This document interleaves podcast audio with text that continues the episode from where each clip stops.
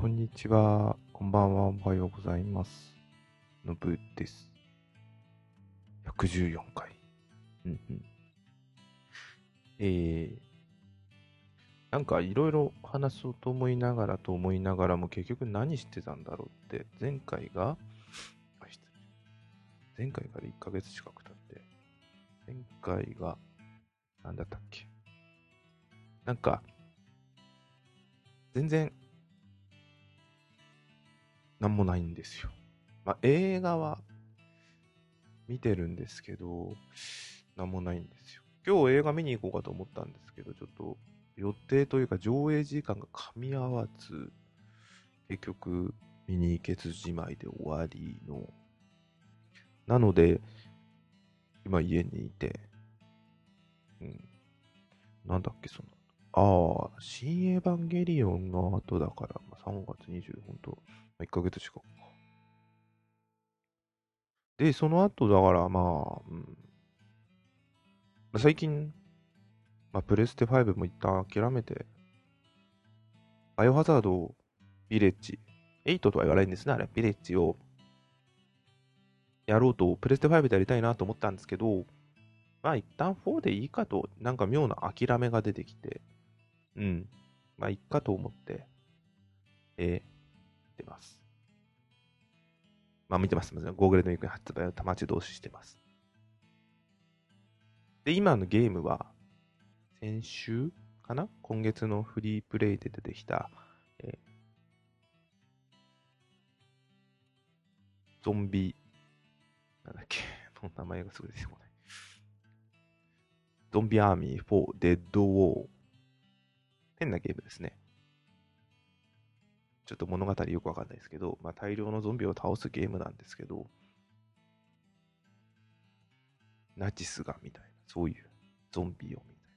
まあ、そんな、そんなのはどうでもいいんだろうなと思いながら、ストーリーはどうでもよくて、ゾンビを倒していくゲームなんだろうな。面白いのは4人でできる、4人コープができるんで、オンラインで友達とやるっていうのができるのは非常に面白いなと思ってやってます。うん。そっか。今何の映画見てたんだろうなと思いながらこういうので、ちょっとせっかくなんで映画の感想を、エヴァンゲリオンの後に何を見てきたかっていうので言ってみようかなと思います。はい。よろしくお願いします。えーと、1、2、3、4, 5, 5本も見てますね。えー、1本目が、ジョジョラビット。あのー、ナチス政権の時の、うんと、第二次世界大戦時の、えー話で、子供目線からの、うん、戦争というか、うん、子供目線からのユダヤ人に対しての、まあ、ドイツ人がユダヤ人に対してのとか、なんか、どういうふうに見てるか、まあ、ジョジョという主人公の男の子が見てるかとかの考え方なんですか、あれ。ちょっとコメディチックにしてる部分もあるんですけど、実はやっぱ結構えぐいなと思いながら、うん。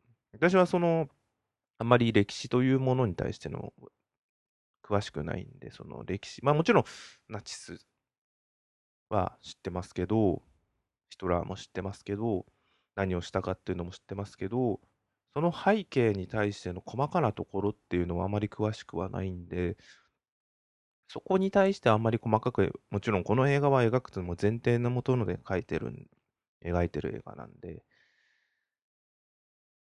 うん。ただ、まあ、監督はあの、私は、マイティ・ソー、バトル・ロイヤル、まあ、ラグナロクの監督っていうのだけは知ってたんで、そういう視点で見てたんですけど、まあ、さすがに MCU と比べちゃいけませんよね。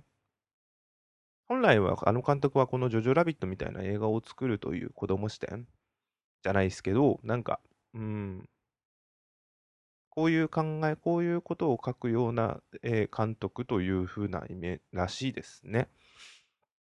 面白かったですよ。あのーなんだろう。本来、どうしてもあの、ブラックウィドウのイメージが強いんですけど、あのーなんだっけ。スカーレット・ヨハンソンって。ただなんか本来スカーレット・ヨハンソンってこういうタイプだなってなんとなく思いました。こういう風な女優さんのイメージが先だったんだよなとか思いながら。そっから、あのー、アクションの方に行っていったのかなっていう方が強いんですよね。なんで、あの結構、まあ、真面目ないいお母さんで、ちょっと悲しいオチになってお母さんに対してはありますけど、非常に見てて、あれすごい面白いですね。あの、面白いっつったら何なんですけど、撮り方。いや、だ子供目線っていうのがそこもあるんですけど、あのーまあ、レジスタンス、お母さんがレジスタンス、まあ、ネタバレは全然いますね。お母さんがレジスタンスで、あのーまあ、バレて、公主刑、公主刑、公主刑になって、まあ、首吊りされてるシーンで、ジョジョが気づくんですけど、決して顔を映す、まあ顔を映すグロさっていうのは置いといて、顔を映さないっていうのは、でもこの人はお母さん、靴が。でもなんで映さないかっていうのは、まあ見上げた子目線というのもあってもいいかもしれませんが、あえて映さないっていうのは面白いなと思いました。うん。あれなんか見ててよくこういう鳥。で、もうお母さんっていうのはわかるんですよね。なんか顔さないからお母さんじゃないでくれって願いちゃいましたけど。うん。で、次が、まあ、ジョジョラビット以上ですね。ああ、まあ、女の子とかのやりとりは普通に面白かったです。長くなっちゃいます。次が、これずっと見たいなと思ったプライムでやってたんですけど、なぜかずっと見てなかったっていうデスティニー鎌倉物語。なんか、あのー、まあ、あのー、この監督、どうしても、えっと、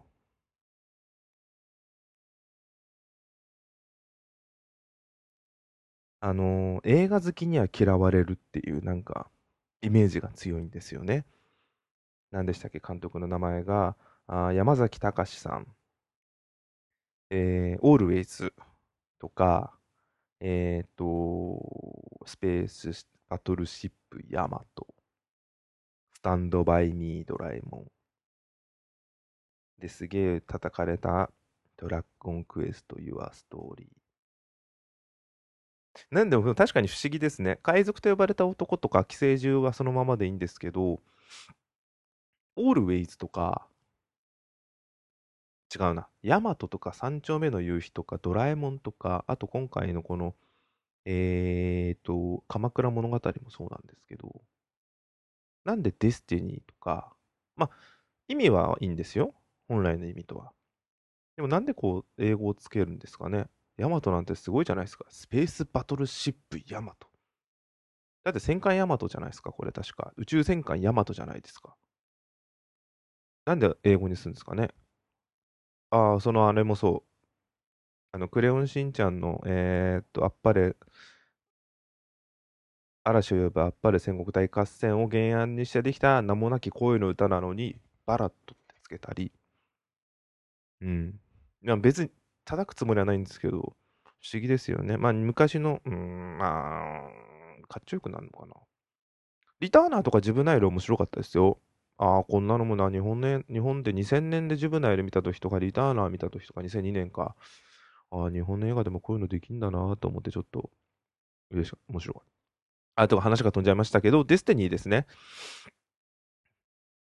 なんか、私は好きですよ。なんか世界観はもちろん鎌倉物語から持ってきてると思うんですけど、こういう普通の世界かと思いきや、実はその鎌倉というのは歴史があって、そういう、えっと、妖怪？なんだっけ？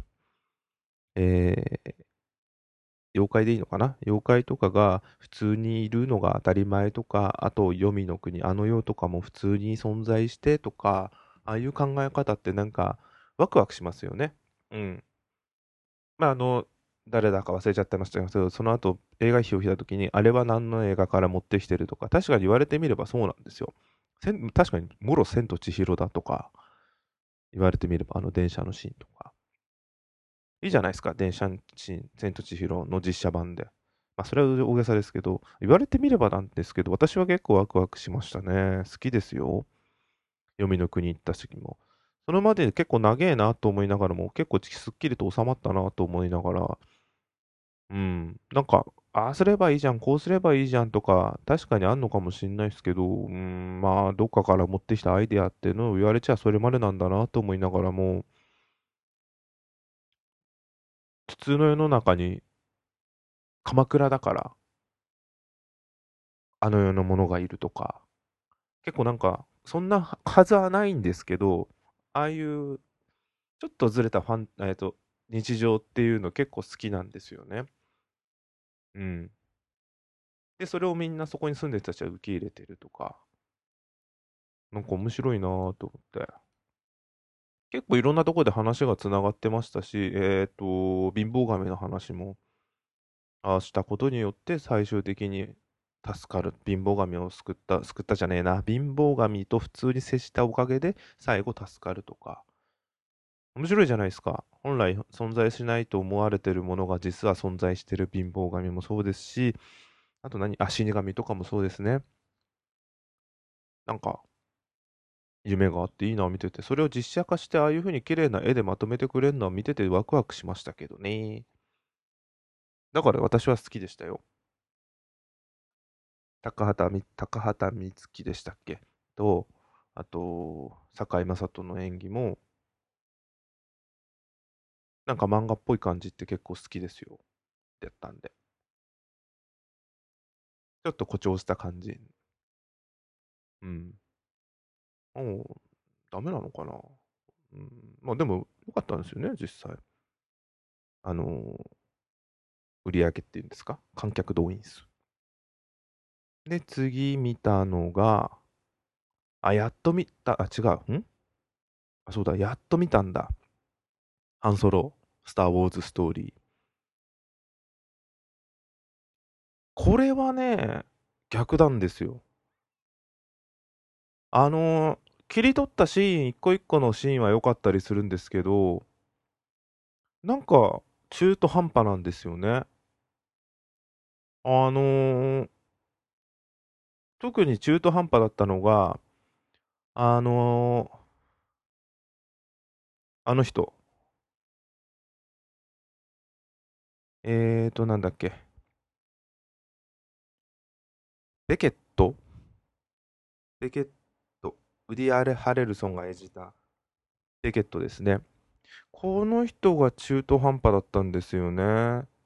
あのー、そんなん求めてないよって思うんですけど、なんで裏切んの？そこで。裏切らなくていいとこと裏切るところでなんでそこで裏切っちゃうのってすごい見てて思ったんですよ。で、ハンソロが最後殺すじゃないですか。いや、殺すことをしたかもしんないけど、なんだよ、撃って近づ、ん？な、お前が撃ったじゃん。なのに何死んだことを悲しい、な、よくわかんねえとか思いながら。うん。なんかね、なんかね、もやつきました、あそことか。あと、えー、っとね、うん、あとあの、何でしたっけ、幼馴染のあの、あの子、あの、あのキャラ、キーラか。キーラは、あれはどうしたすんですか？あのオチは何かあったのかね？俺知らんすけど、スター・ウォーズのストーリーをちゃんと見てるあの後って多分ないですよね。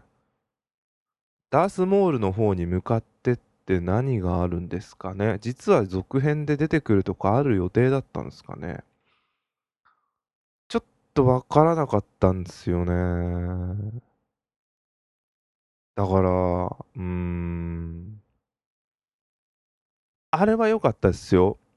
あの、ツイッターにも書いたんですけど、やっぱ、ハンソロとチューバッカが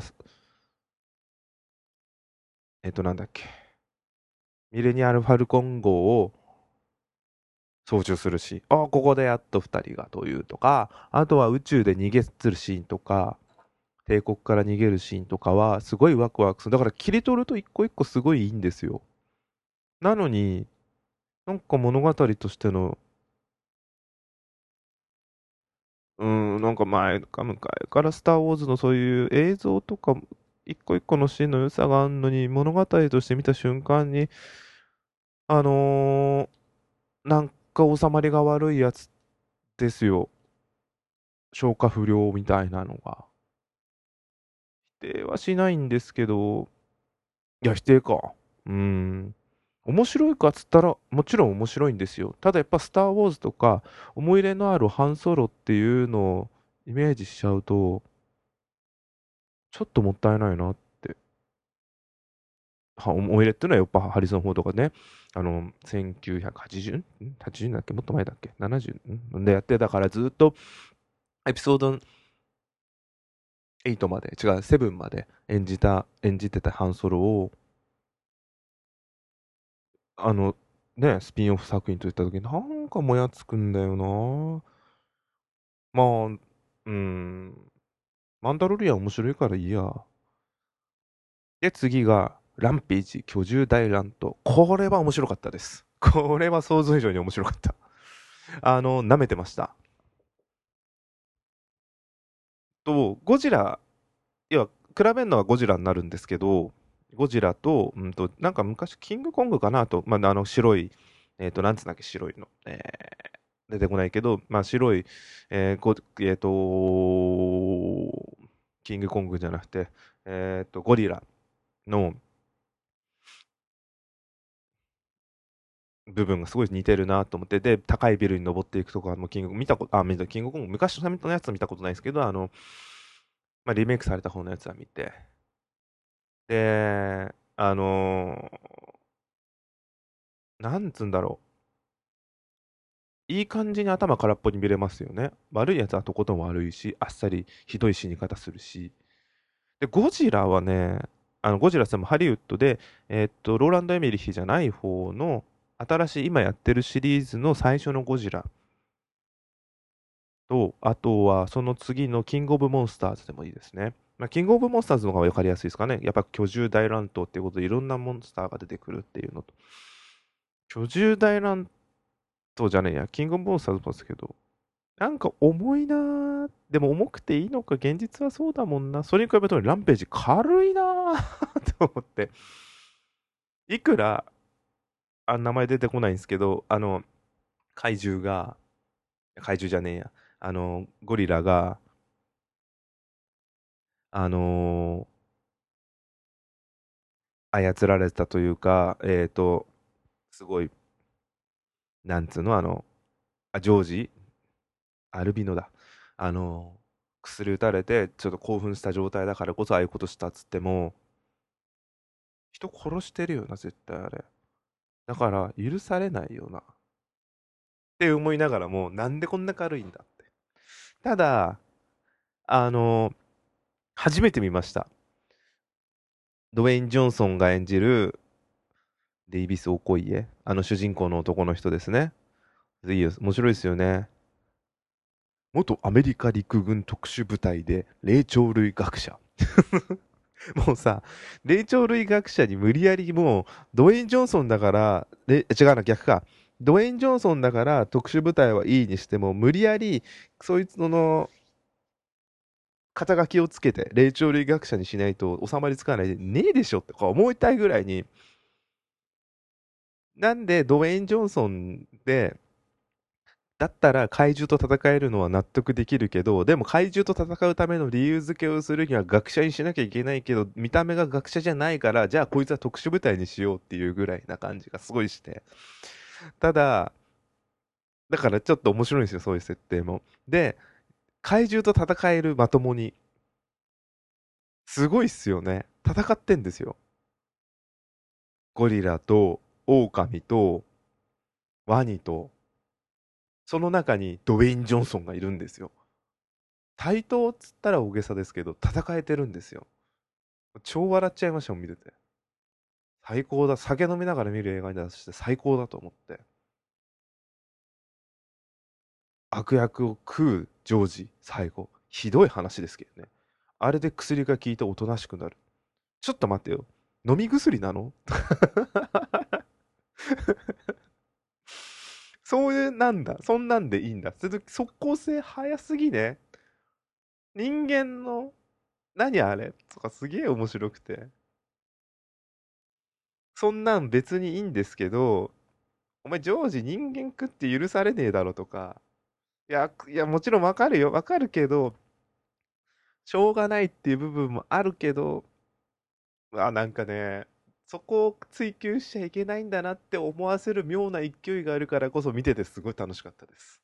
っていう映画でした。すげえこれは掘り出し物だなと思いました。映画館で見たかったなと思いました。あ、これはだから、まあ今のまでも全部プライムビデオですね。ジョジョラビットだけはまずアップルで100円でやってたんで見ました。で、シャザム。そう、これ DC エクステンデッドユニバースなんですよね。全然そんな感じしませんでしたね。最後にちょろっとスーパーマンが出てきたぐらいで。これは、うんと、こういうのって、やっぱ何でも第1話って面白いですよね。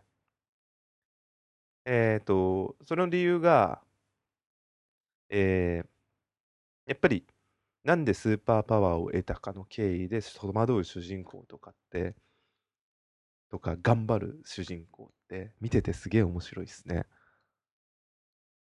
なんだろう、もうだから、なんでこんな力を持っちゃうんだろうとかでも、持たざるを得ないけど、やんねえとか言いながら、やっぱりであれ持たざるを得ないから頑張ろうとか思いながら、スーパーパワーはいいのに見た目まで変わっちゃう。俺全然知らなかったんですけど、設定も全く見てないんですけど、でかくなるのはいいのに、見た目変わってる。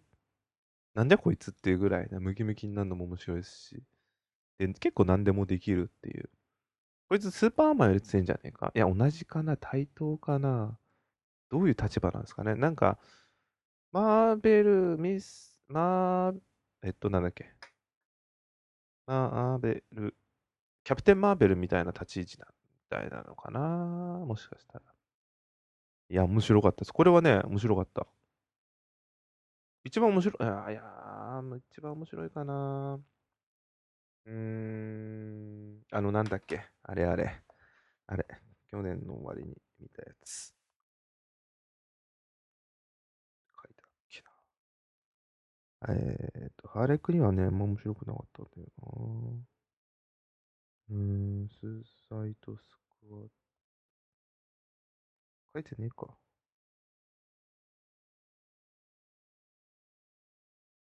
ねえな。ないや。あ、ワンダーウーマンだ。ワンダーウーマンのと同じぐらいかな。だ続編やるんだったらすごい気になる。シャザムは面白かったな。成長ですげえ苦悩しながらもちゃんと成長していく。うん。悪役の逆恨み感はちょっと面白いですけどね。かわいそうだなっていうのもありますけどね。ただ、ずっと子供のままっていうのもちょっとなんとも、なんともね。まあ親が悪いっつったらそれまでですけど、あんな大きくなってもずっと子供のままっていうのも何とも言えなかったですけど。うん。そんな感じですかね。ほんと今日、ちょっと見に行こうと思ってたんですけど、見に行けなかった映画があって、明日見に行けたらいいなと思いながら、映画館に行けてないのが全然。最後に見に行ったのが新エヴァで。新エヴァがいつだ ?3 月。ああ、もう1ヶ月近く映画館に行ってないっすね。いやー、ちょっと残念だな。見たい映画がないって言い方しちゃうとダメなんですよ。やっぱり行けばいいんですよ、とりあえず。映画なんてやってるんで。うん。あ、あとそうだ、ファルコンウィンターソルジャーも今やってますね。今第5話まで見たんで、来週で終わりか。大確か全6話なんで。でも確かに4話から面白くなってきたんですよ、やっと。最初なんか1、2、3面白くねえなと思って。なんか、無理やり2時間映画を伸ばしてねえかって思うぐらいに、こんなシーンいるかなって思いながら見てて。それはあの、ワンダービジョンでも思ったんですけど、なんかもうちょっとできんじゃんと、これだったらエージェント・オブ・シールドが全然面白かったですけどね。うん。まあ、6話見たら結局最後全部見たら面白いんですよね。いつもこうやってマーベル・シネマティック・ユニバースにハマっていくんですよね。そろそろ次がロッキーかブラックウィンドウか？ブラックウィンドウもなんか映画館とディズニープラス両方でやるみたいなことになって、それで切れた映画館、向こう、アメリカの映画館がもう、うちの映画館ではディズニー映画はやらないっていう、ディズニー館か。だから、スター・ウォーズ、マーベル、ディズニー、ピクサーかな？まあ、そういうことも起きるよな。すごい難しい時代になってきましたね。家で3000円払ってみんなで、家族いれば、しあの、それこそシアターシステムでもあればいいと思うんですけど、私は家で3000円、まあもちろんお金の問題で言うと、何回も見れるとかでもしたって、家じゃまだ新作映画でもつまんないよ。やっぱ映画館の没入感は最高だなと思うんですけどね。まあこれは感覚の問題なので私はそうですだけの話ですからね。うん。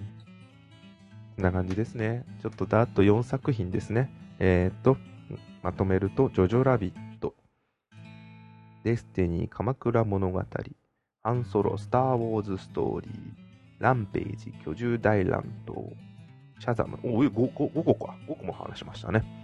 いろんな映画があって楽しいです。無料で見れるのが本当にいいですね。無料じゃないよ。お金払ってるわ。えっ、ー、と、サブスクで見れるって本当なんか、うん、なんか掘り出し物、多分そうじゃなきゃ見なかったんだろうな。特にな、ジョジョラビットとか、まあこれ100円ですけど、ジョジョラビットとか、あ鎌倉物語なんか特に見なかったかもしんない。ランページも、カンソロは見たかもな、スター・ウォーズだからっていうので。シャザムも DCU だから見たかもしんないな。だか